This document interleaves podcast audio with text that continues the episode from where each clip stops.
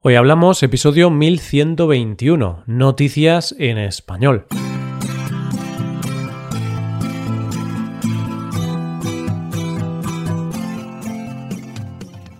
Bienvenido a Hoy Hablamos, el podcast para aprender español cada día.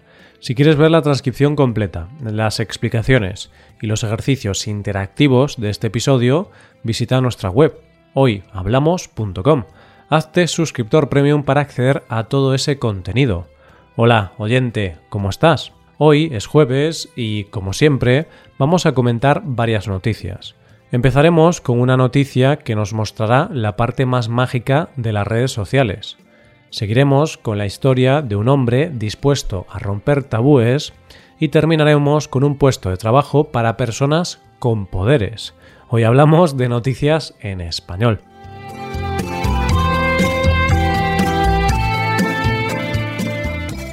Todo en esta vida, desde el mundo en que vivimos hasta nosotros mismos, está compuesto por una eterna dualidad, lo bueno y lo malo, lo blanco y lo negro, la vida y la muerte, o sea, el famoso yin y yang. Y esta dualidad está también en las redes sociales, o más concretamente en el poder de las redes sociales, una misma red que es al mismo tiempo capaz de lo mejor y lo peor como ya se habla muy a menudo de lo peor, es decir, de la cantidad de odio que se puede llegar a generar a través de las redes sociales, hoy, en nuestra primera noticia, vamos a hablar del poder que pueden tener, pero para bien. Nuestra primera noticia de hoy cuenta una historia muy dura, pero muy real de nuestros tiempos actuales. La triste realidad de muchas personas y familias que, debido a la crisis provocada por el coronavirus, han perdido sus trabajos, y malamente pueden sobrevivir o llegar a fin de mes. Y esto es lo que le ha pasado al protagonista de esta noticia, un hombre llamado Manuel. Manuel es electricista titulado, y antes de la pandemia trabajaba como tal, como instalador eléctrico, y hacía de todo con respecto a la electricidad, y también hacía algunos trabajos de fontanería y de pintor.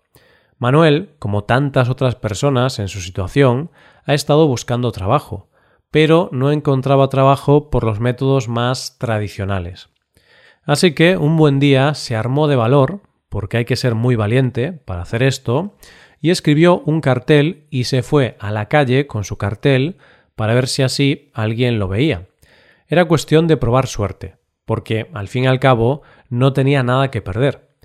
Y la realidad es que no tenía nada que perder y sí mucho que ganar porque el destino quiso que ese día se cruzase una persona en su camino que, al leer su cartel, pensó que igual podía ayudar a Manuel. ¿Con quién se cruzó?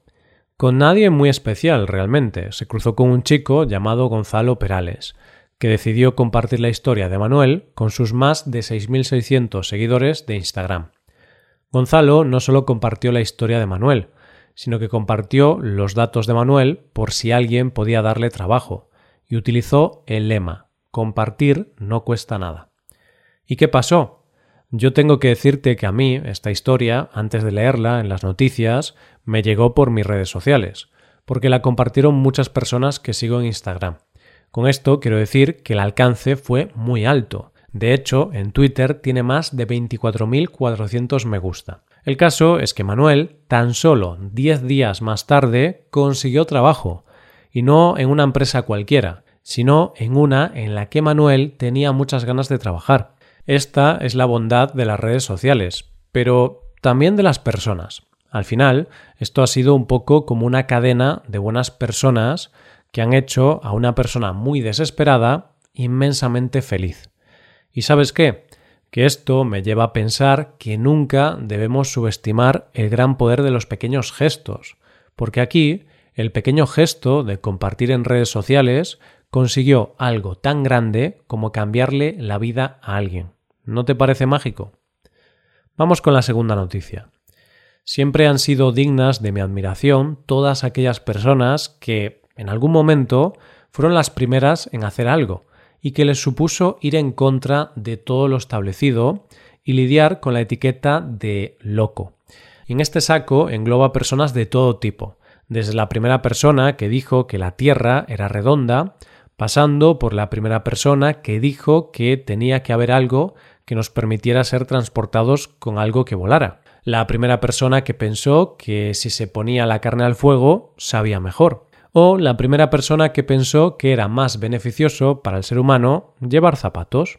Y en esto de la moda sabemos que a lo largo de la historia de la humanidad las formas de vestir y las convenciones de la moda han ido variando y ha habido grandes personalidades que se dedicaron a romper tabúes en esto de la moda. Pues bien, en nuestra segunda noticia de hoy vamos a conocer a un hombre que se ha propuesto derribar uno de los tabúes que más nos ha acompañado a lo largo de la historia. Se ha propuesto reivindicar que no hay ropa masculina o femenina, que la moda no tiene género. Nuestro protagonista se llama Mark Bryan. Es un hombre de 61 años que vive en Alemania aunque es de nacimiento estadounidense, y es ingeniero de robótica. Mark, que está casado y tiene una hija, tiene muy claro que la moda no es cuestión de género, y es por eso que él combina en su forma de vestir lo masculino y lo femenino. De hecho, en la parte de arriba de su vestuario, Mark va vestido con lo que llamaríamos masculino, esto es, camisa, corbata y chaqueta, y la parte de abajo femenina, es decir, con falda y tacones. Y es que, como dice Mark, la parte de abajo del estilo masculino le parece muy sosa. Los pantalones masculinos, dice él, que no tienen muchas posibilidades. Estas son sus palabras. Con pantalones de hombre solo tienes unas pocas opciones de color, negro, gris, azul marino o marrón.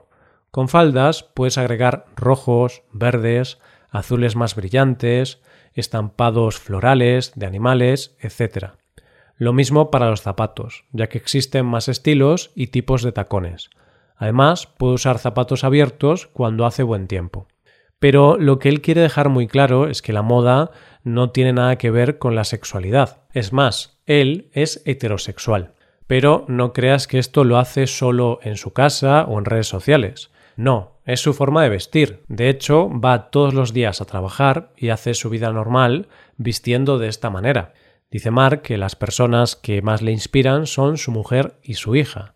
Él y su hija se intercambian los zapatos. Y fue su mujer quien lo animó a vestir de la manera que a él le diera la gana y compartirlo con el mundo. Y así fue como en el año 2020 se decidió a compartir sus looks en redes sociales donde ha conseguido una gran popularidad. Mark anima a todos los hombres a seguir su ejemplo, porque dice que no hace mucho los pantalones eran de hombres y ahora los llevan las mujeres. Lo que él se pregunta es entonces, ¿por qué las faldas y los tacones no pueden ser sin género? Y esa es la pregunta. ¿Por qué no? Llegamos a la última noticia de hoy. Hay una expresión en España que es irse la pinza, que significa algo así como perder la cabeza, volverse un poco loco o hacer algo sin ningún tipo de sentido. Y en la última noticia de hoy vamos a hablar de eso, de una pareja que parece que se le fue la pinza cuando puso las condiciones que tenía que tener la niñera de sus hijos. La historia la ha contado Hollis Jane Andrews, y en ella cuenta cómo hace unos años estaba buscando un trabajo para compaginar con su trabajo de actriz y se presentó a una entrevista de trabajo para un puesto de niñera. Bueno, en realidad no era un puesto de niñera, buscaba más bien a una Mary Poppins del siglo XXI. y es que, de hecho, en la oferta decían que necesitaban una niñera mágica. Y lo cierto es que no engañaban con el nombre, porque según las condiciones y requisitos de esta persona, básicamente no podía ser humana. El puesto era para cuidar a dos niños. Los padres buscaban una persona que cuidara a sus hijos y se asegurase de que los niños comían y dormían bien. La idea era que sus padres no se volvieran locos, y es que se decía que los niños no podían ser una distracción, y más cuando los padres estaban trabajando. Lo básico era que los niños no molestaran. No había que avisar a los padres si se hacían daño, y lo importante era que los niños se rieran y se divirtieran. Eso sí, no podían ver películas ni distraerlos con pantallas ni con nada tecnológico. Pero lo más sorprendente de la oferta eran los horarios que pedían, ya que después de desayunar, la niñera tenía que sacar a los niños a correr sin descanso durante dos horas.